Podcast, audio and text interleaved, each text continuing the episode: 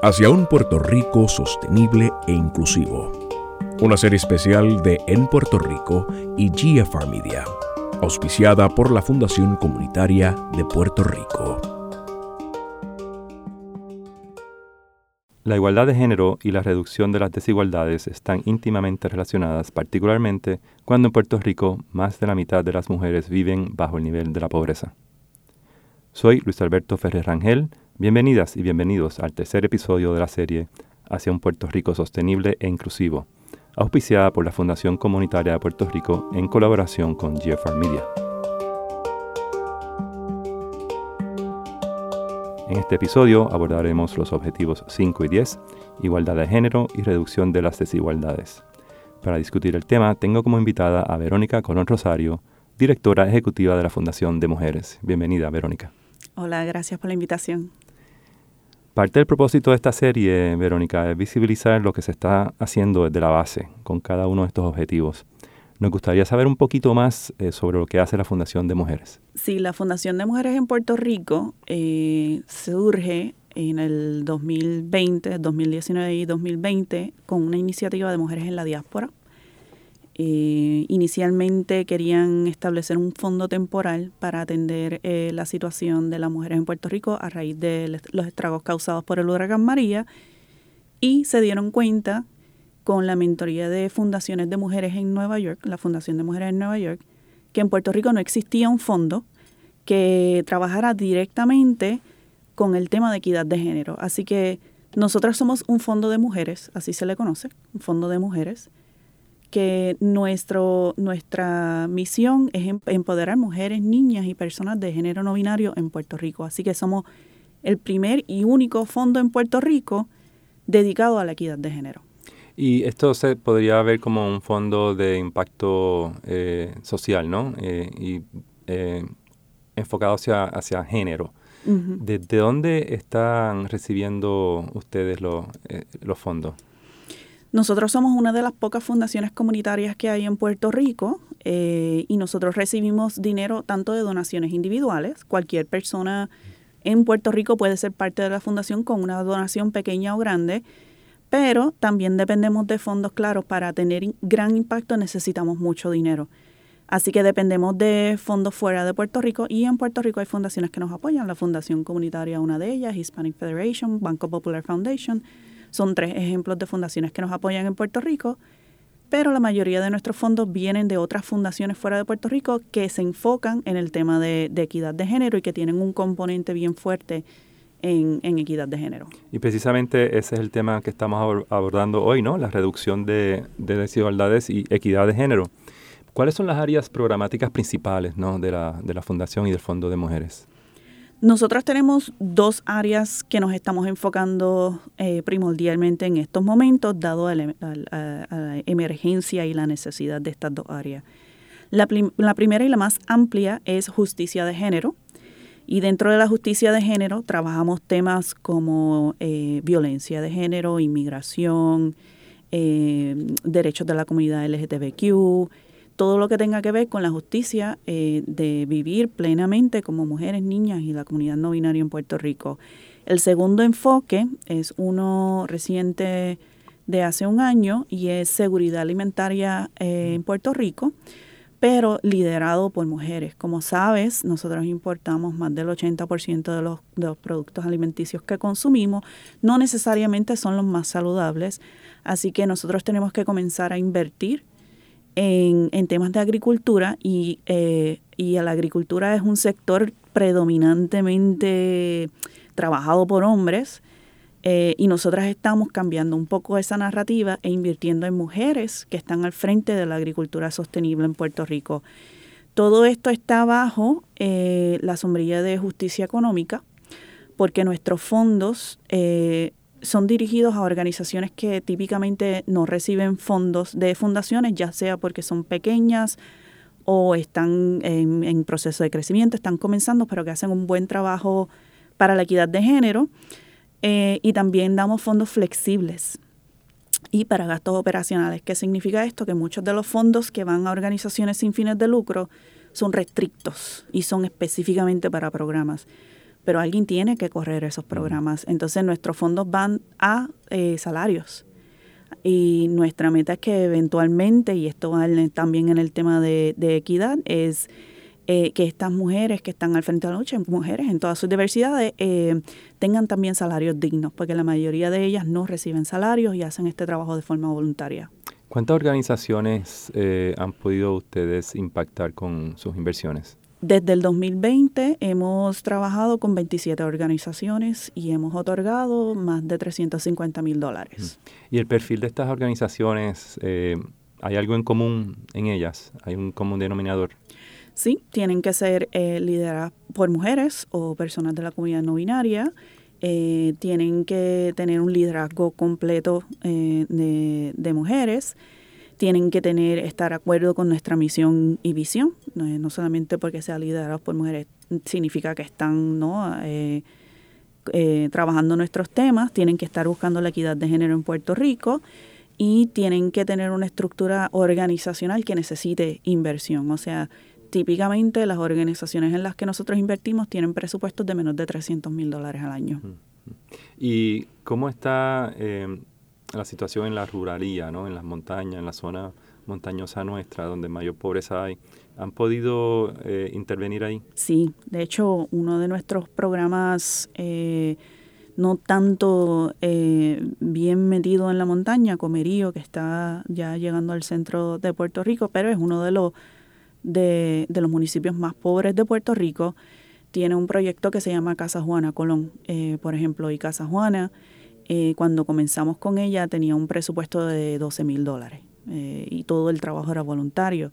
A medida que pasó el COVID-19, muchos inversionistas, muchos donantes estaban interesados en colaborar en su trabajo, claro, porque el centro de la isla es donde están la mayoría de los municipios pobres y eh, no podía porque no estaban formalizadas. Significa que no tenían su 501C3 o estaban registradas como organización sin fines de lucro. Nosotros le dimos los fondos y el apoyo técnico para que lo lograra y ahora es una organización, por ejemplo, que tiene ya un presupuesto de 300 mil. Que ese es el tipo de proyecto y ese es el, tipo de modelo al que nosotros apoyamos, pero definitivamente nos enfocamos en organizaciones fuera de área de San Juan, no solamente en el centro de la isla, sino Vieques y Culebra. muy bien. Ahora vamos a movernos más a, equidad de género y, también reducción de las desigualdades. Y desde la perspectiva de, de la Fundación, ¿Cómo, cómo ustedes definen eh, eh, igualdad o equidad de, género?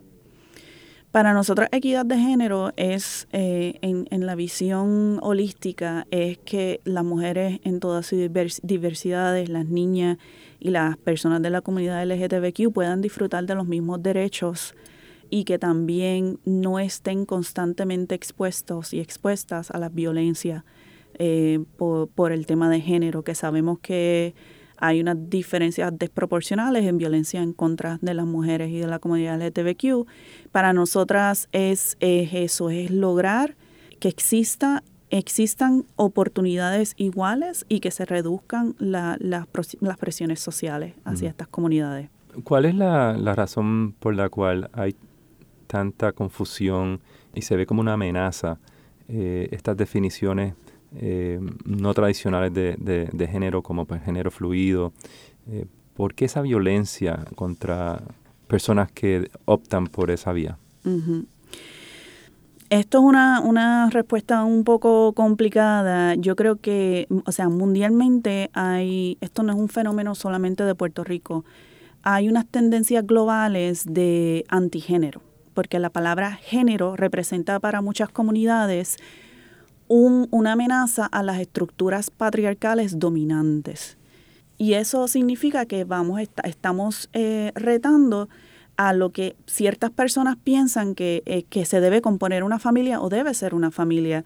Entonces, cuando escuchan género, hay tanta narrativa em, errónea y, y, con muy falsa información y bien sensacionalista de lo que significa tener estas conversaciones sobre género. Entonces han creado esta burbuja de miedo a la palabra eh, y le han dado un, un significado de, imposición, ¿no?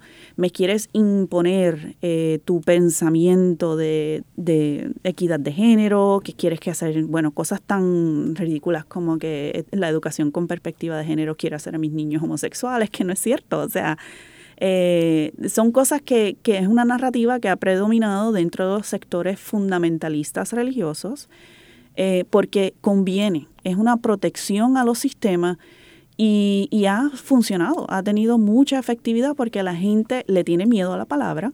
Cuando uno dice equidad de género, eh, o sea, me pueden quemar viva, o sea, esto es una cosa ridícula. Pero eh, lo que falta es información, falta mucha más información para entender de que esto significa igualdad para todos, o sea, las luchas feministas, porque feminismo es otra palabra mala, eh, han sido las que han logrado que yo tenga cuenta de banco, que pueda votar, que pueda ponerme pantalones. O sea, estas luchas han venido muchos años y yo creo que es que se nos ha olvidado la historia. Y yo creo que eso en parte tiene que ver, además de que esta estrategia antigénero a nivel global, te estoy hablando a nivel global, es una tendencia política que favorece a, ciertos gobiernos autoritarios y mantiene un poder. Entonces, mientras se mantenga esta narrativa, se está garantizando cierta estabilidad de cierto poder que ha predominado por tantos años. Mi opinión es que es miedo, porque la gente que hablamos del género y de retar la normativa, estamos ofreciendo una alternativa más libre.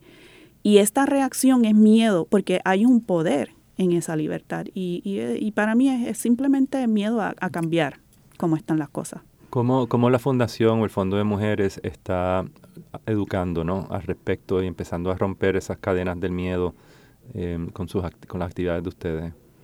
Nosotros tenemos entre nuestros pilares uno que se llama Compartiendo Saberes. Eh, ha estado un poquito apagado el último año porque yo me he estado incorporando en la fundación, que lo vamos a retomar este año, eh, y es resaltar historias de nuestras organizaciones, de las, nosotros le decimos copartes. Copartes son la gente que recibe las subvenciones de la, de la fundación porque son compañeras y compañeras en este proceso, son coparte de la fundación. Y nosotras estamos resaltando esas historias para demostrar el trabajo que se hace sobre la equidad de género y entender que nada más y nada menos se trata de justicia social y de derechos humanos. Y, y nosotras pues tomamos nuestro rol bien en serio de, de, de ser esas fuentes de información, no solamente a nivel de política pública, sino público en general. Y cuando hablamos de reducción de desigualdades, eso puede significar mucho para mucha gente. Si, ¿no? si uno es una mujer afrodescendiente, es una, una cosa. Si uno es un, una persona LGBTQ, eh, es otra, ¿no? O si, si, si es una mujer eh, urbana eh, que, vive en San Juan, trabajadora, puede ser otra otra cosa más. O sea que dependiendo del grupo, la reducción de, las desigualdades tienen estrategias distintas. ¿Cómo ustedes están adelantando esa, ese avance de, de este objetivo? Bueno, nosotras estamos, nuestro enfoque es eh, fortalecer y hacer sustentable a las organizaciones que trabajan estos temas. Nosotros no lo trabajamos directamente porque el trabajo ya se está haciendo y se está haciendo muy bien. Sin embargo, estos fondos no están llegando a estas organizaciones. A nivel mundial, solamente el 1.6% de las donaciones filantrópicas van a organizaciones de mujeres. Eh, y este, esta cifra es mucho más pequeña para organizaciones de mujeres lideradas por mujeres negras y mujeres latinas. Y esto se ha demostrado en, en, diversos estudios sobre las tendencias de filantropía. Puerto Rico está un poquito más difícil obtener esos datos porque aquí hay un problema de existencia de datos eh, sobre estos temas y, y, otros, pero nosotros lo que hacemos es fortalecer y, y, y, hacer sustentables esas organizaciones que ya están trabajando el tema de violencia de género, el tema de los derechos de las mujeres migrantes, el tema de los derechos de las mujeres negras y visibilizando ese trabajo. O sea que ustedes se podría decir que tienen una, una aproximación sistémica al, al abordar estos dos objetivos. ¿Con ¿Cuáles son algunas de las organizaciones que ustedes trabajan más de cerca o, o, alianza, con, o en alianza, debo decir, con otras eh, fundaciones o con otros otros actores del ecosistema de, de social empresarial? Bueno, a nivel de Estados Unidos y a nivel global, estamos de asociaciones con el Women's Funding Network, que es una, red de fundaciones de mujeres Estamos con el Council Foundation, estamos con el Human, Human Rights Funding Network y estamos aquí en Puerto Rico con Filantropía Puerto Rico. O sea, a nivel ya filantrópico estamos asociándonos con diferentes entidades eh, y estamos incorporando el tema de dar fondos con, la perspectiva y el lente de género dentro de, de, aquí en Puerto Rico especialmente, eh, incitando a esas fundaciones a que miren todo con el lente de género. En temas de, de mm, organizaciones con las que estamos afiliadas aquí en Puerto Rico, nosotros le damos fondos eh, al principio le dimos fondos a Taller Salud, a Proyecto Matria, que son las más conocidas de, proyectos de impacto social con equidad de género y con organizaciones feministas. Eh, sin embargo, este año eh, le hemos dado, de nuevo le dimos otro fondo a Casa Juana Colón, estamos dándole un proyecto de la montaña de Peñuela de Impacto Juventud, que es un proyecto del área oeste, estamos colaborando con la Sombrilla Queer, que es un colectivo, y estamos también trabajando con desarrollar un fondo por derechos reproductivos en Puerto Rico que no existe. Mm. Explícanos un poquito más sobre eso. Si quieres te puedo hablar un poco sobre em, el impacto de Roe versus Wade con esta decisión del Tribunal Supremo. Mucha gente piensa que, la decisión sobre tu cuerpo en Puerto Rico es ahora un tema de ilegalidad. Eh, y ha habido mucha desinformación sobre esto la terminación de, de embarazos en Puerto Rico es legal. Eso no ha cambiado a base de la decisión de la Corte Suprema Federal. Y aún así la gente piensa que... Que es ilegal. de hecho, hace muchos años la gente piensa que es ilegal, pero aquí en Puerto Rico es legal desde los 70 con la decisión de, de Pueblo versus Duarte, que le da el derecho a una mujer a terminar su embarazo por su salud física y mental y además que nos protege la Constitución ¿Por qué? Por el derecho a la intimidad. Sin embargo, hay que decir dos cosas. Una de ellas que eh, sí el aborto es legal, pero no es accesible. Hay solamente cuatro clínicas en Puerto Rico, tres están en el área de San Juan y tienen casos que a veces no pueden atender porque son eh, tienen poco personal, porque estas organizaciones no reciben fondos por el tema del conservadurismo, ¿verdad? Así que hacen falta eh, inversión no solamente para que esta estas clínicas no se desarrollen y se mantengan y nos hace porque no solamente hacen eso sino que eh, proveen servicios de cuidado de salud sexual de las mujeres y de las personas LGTBQ también em, entonces nosotras eh, nos hemos dado cuenta que no hay inversión en Puerto Rico para el tema de derechos reproductivos. No hay. Nosotras eh, somos las únicas y como somos pequeñas todavía estamos dando muy poco, no estamos dando todo lo que queremos. Así que vamos a lanzar una iniciativa de un fondo que es exclusivo para derechos reproductivos, eso en, toda la diversidad de derechos reproductivos, desde el cuidado gestacional, que existe en diversas formas en Puerto Rico, hasta, hasta el derecho a decidir sobre tu propio cuerpo. Y este fondo se va a dedicar a apoyar organizaciones que hacen proyectos de campaña de educación a nivel comunitario eh, para el tema del derecho a elegir sobre tu cuerpo. Así que sería el primer fondo en Puerto Rico dedicado a esto y el único, porque de las organizaciones con las que yo he hablado no, no están recibiendo fondos directamente para el tema de derechos reproductivos. ¿Y cuánto pretenden ustedes eh, levantar o recaudar para, este fondo? Nosotros ahora mismo tenemos em, garantizado, nosotros vamos a poner 20 mil. Eh, me gustaría tener un fondo anual de casi 100 mil, 150 mil dólares para, para el fondo. Eh, esto es una posición bien conservadora, claro, porque yo entiendo que en Puerto Rico no, no, no, no sé si cómo la, la comunidad filantrópica lo va a ver, si van a querer eh, invertir en el, en el proyecto, pero ciertamente para que funcione yo necesito al menos 150 o 200 mil dólares al año para dar una inversión recurrente de varios años a organizaciones que están haciendo el trabajo de activismo y que están al frente y que están recibiendo toda la violencia porque ahora mismo yo tengo activistas de, dentro de, los, de las colectivas que tienen que usar chaleco antibala por, por todo, toda la narrativa que se está dando a nivel de liderazgo, porque eso tiene mucha influencia cómo reacciona la gente. Han recibido amenazas, sus direcciones, sus números de teléfono están corriendo en chats conservadores eh, y están siendo amenazadas. Así que hay no solamente un componente de activismo, sino un, sino un componente de, de protección a aquellas personas que están luchando por los derechos humanos. Cuando ustedes hablan de donaciones o inversiones, ¿cuál de las dos eh, ¿De cuál estamos hablando? A mí me gusta hablar de, de, las donaciones como una inversión, ¿no? Tú estás invirtiendo en un proyecto social y, están, y estás invirtiendo porque quieres ver un cambio en, ciertos aspectos de socioeconómicos en Puerto Rico, digamos. ¿Por qué una donación se tiene que quedar en la temática de caridad? No es necesario, porque cuando tú estás donando o estás dando a un proyecto eh, cívico de acción social, estás invirtiendo por un cambio y es un trabajo que se está llevando a cabo, eh, no es caridad y eso es una de las cosas que, que yo trato como que de cambiar de que vean pues las donaciones a organizaciones sin fines de lucro no son caridad no son caridad, está, es un negocio, están trabajando porque están poniendo horas y es una empresa social. Así que yo intercalo esos, esos dos términos, quizás algunas personas no están de acuerdo, pero yo veo una donación como una inversión a un proyecto social. Y cuando ustedes invierten o donan a un proyecto social, ¿qué tipo de retorno usualmente están buscando o mirando?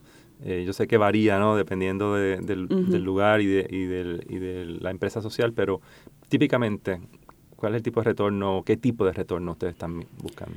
Nosotros eh, somos muy cuidadosas con los números y con el impacto, porque hay gente que mide impacto, cuántas personas lograste alcanzar, con cuántas organizaciones te reuniste. Nosotros somos uno, una organización que mira más lo cualitativo. Eh, si tú creciste y te fortaleciste y puedes pagar a dos personas a tiempo completo que te corran la administración de la organización y tú te puedes concentrar en el activismo, eso es impacto, como también es impacto que tu trabajo de activismo tenga consecuencias en decisiones de política pública.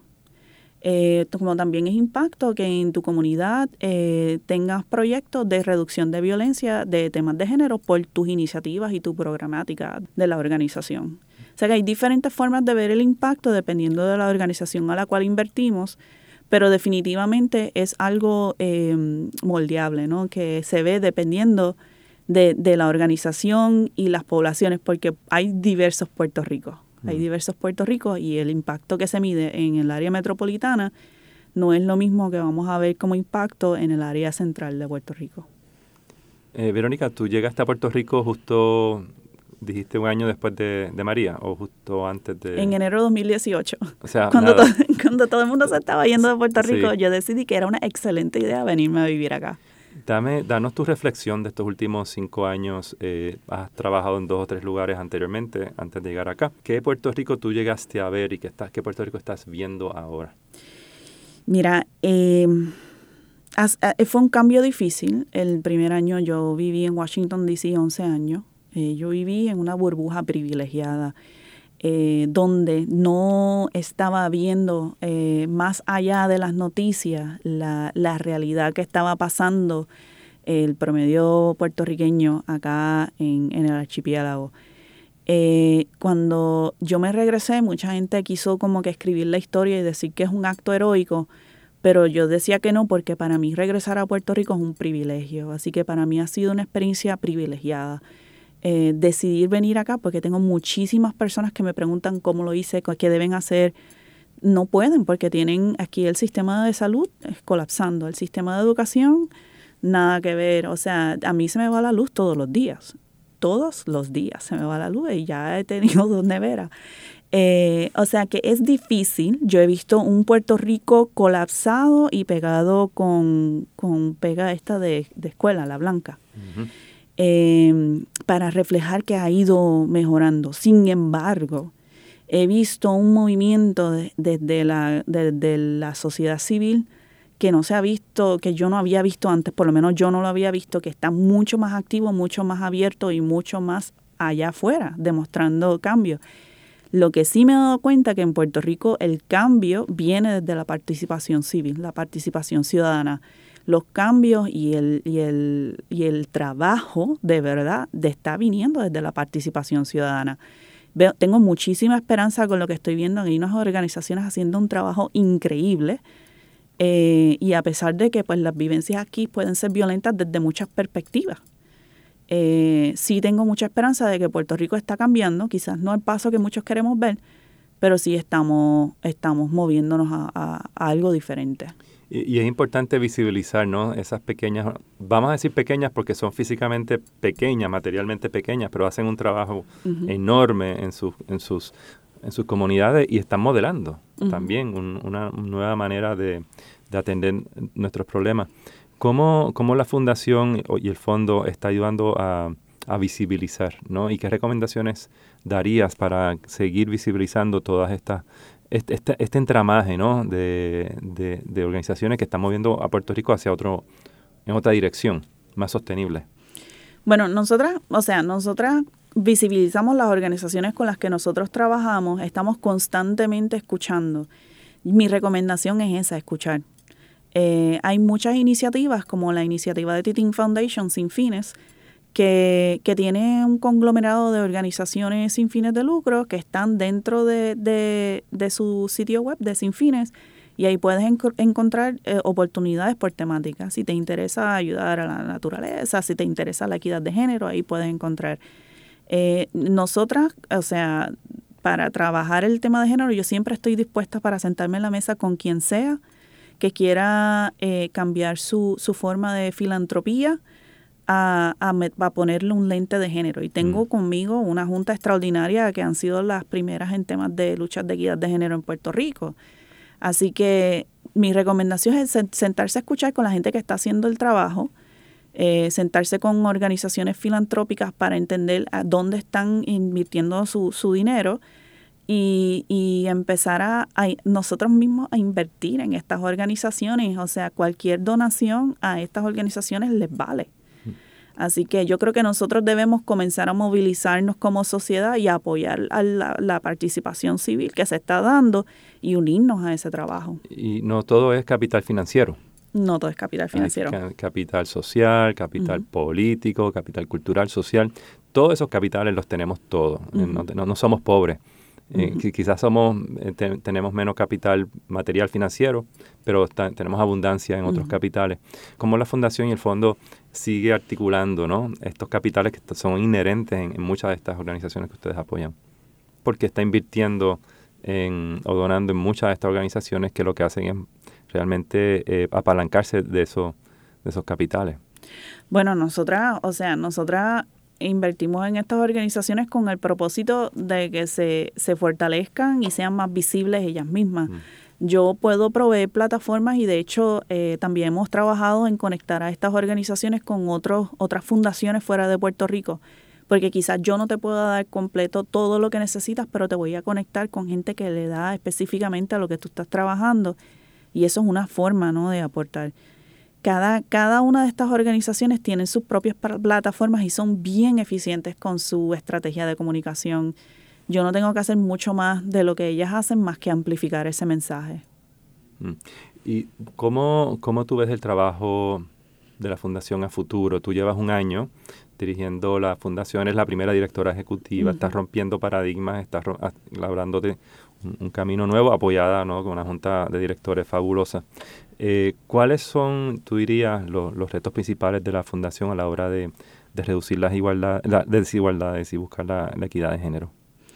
El reto principal de la Fundación, y es algo que nos va a tomar eh, muchos años, es la narrativa. Hmm. La narrativa que existe en Puerto Rico sobre el tema de género. Eh, hay mucho, ese Puerto Rico es conservador en mayor parte, no todavía hay mucha desinformación de lo que es la equidad de género eh, y nosotras existimos para cambiar esa narrativa y, fortalecer el sector social que está trabajando en los derechos con las mujeres y la comunidad LGTBQ, porque los fondos de mujeres históricamente han sido los más que han apoyado a la comunidad LGTBQ. No, no hay muchos más fondos que, que trabajan estos temas. Em, así que el, reto principal es la narrativa, eh, trabajar en contra de unas fuerzas bien dominantes que no están de acuerdo con este trabajo y eso lo sabemos y esas violencias se reciben todos los días y hay que aprender a trabajar con esa con, con lo que se recibe y hay que seguir. Pero a nivel mundial, a nivel global, hay muchas iniciativas muy buenas eh, que están eh, eh, incorporándose en estos esfuerzos. Así que yo me veo como en Puerto Rico, yo quisiera que nosotros fuéramos un ejemplo a nivel global de equidad de género. Eh, y eso va a llevar muchos componentes, desde lo más simple que es saber colectar datos eh, sobre estos temas, como saber analizarlos y usarlos para política pública. Eh, y yo veo que, yo visualizo que la fundación tenga un rol principal en, en este proceso y no solo eso, que en un futuro no estemos discutiendo los derechos de las mujeres y estemos dándole derechos a las mujeres. Por ejemplo, porque estamos perdiendo tanto tiempo hablando de, proyectos sobre restringir el derecho sobre los cuerpos de las mujeres cuando las mujeres de Vieques y Culebras no tienen hospitales para tener a sus niños que quieren. Eh, que cerraron un hospital en Fajardo, que le movieron el, la estación a Ceiba, que le queda más lejos de Fajardo, donde están todos los hospitales que se atendían. Yo, yo me enfocaría más en darle derechos a esas mujeres de Vieques y Culebras que si quieren tener a sus hijos y no tienen un espacio, tienen que montarse en un avión y llegar a otro lugar para poder eh, tener a, sus, a sus niños y niñas. Así que yo veo a la, a la fundación ya como en un futuro como esa entidad a la que la gente va a ir a buscar información sobre qué se está haciendo en Puerto Rico para lograr la equidad de género eh, y también una fuerza no grande eh, y eso va a llevar mucha mucha recaudación de fondos porque para esto hace falta capital la fuerza grande que impulsa este movimiento eh, en Puerto Rico.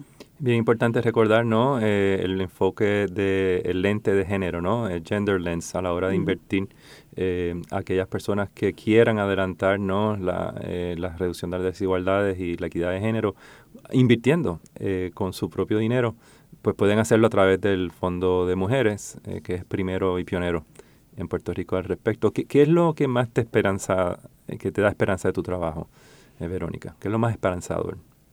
Las nuevas generaciones. Las nuevas generaciones en Puerto Rico están más despiertas, eh, están muy activas, están muy motivadas y va a haber un cambio en Puerto Rico con estas nuevas generaciones que están más expuestas a estas temáticas que, que otras. Yo todos los días me despierto quizás un poco desilusionada con algunas noticias que leo, pero entonces lo que hago para contrarrestar es ver el trabajo y, el, esfuerzo que hacen las organizaciones a las que nosotros apoyamos, por ejemplo, y me inspiro todos los días, porque lo hacen con una fuerza inmesurable. A veces no sé de dónde sacan las energías, pero eh, eso es lo que me motiva. Y me motiva también, o sea, yo no estoy preocupada, quizás en estos años veamos un retraso en el tema de, equidad de género. De hecho, no, no veo que en los que 10 años que hace falta para completar estas metas de equidad de género, no veo que lo cumplamos a este, a este paso. Yo no, no lo veo. Vamos a ir en retroceso quizás en algunos años, pero las nuevas generaciones nos van a mover hacia adelante porque están de nuevo más expuestas a estos temas. Verónica Colón Rosario, directora ejecutiva de la Fundación de Mujeres, muchísimas gracias por haber estado acá en esta serie especial de Puerto Rico Inclusivo, auspiciado por la Fundación Comunitaria de Puerto Rico y GFR Media. Gracias.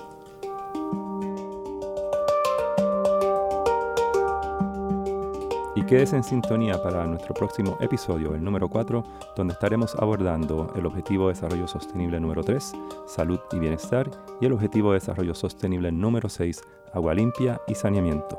Hasta entonces.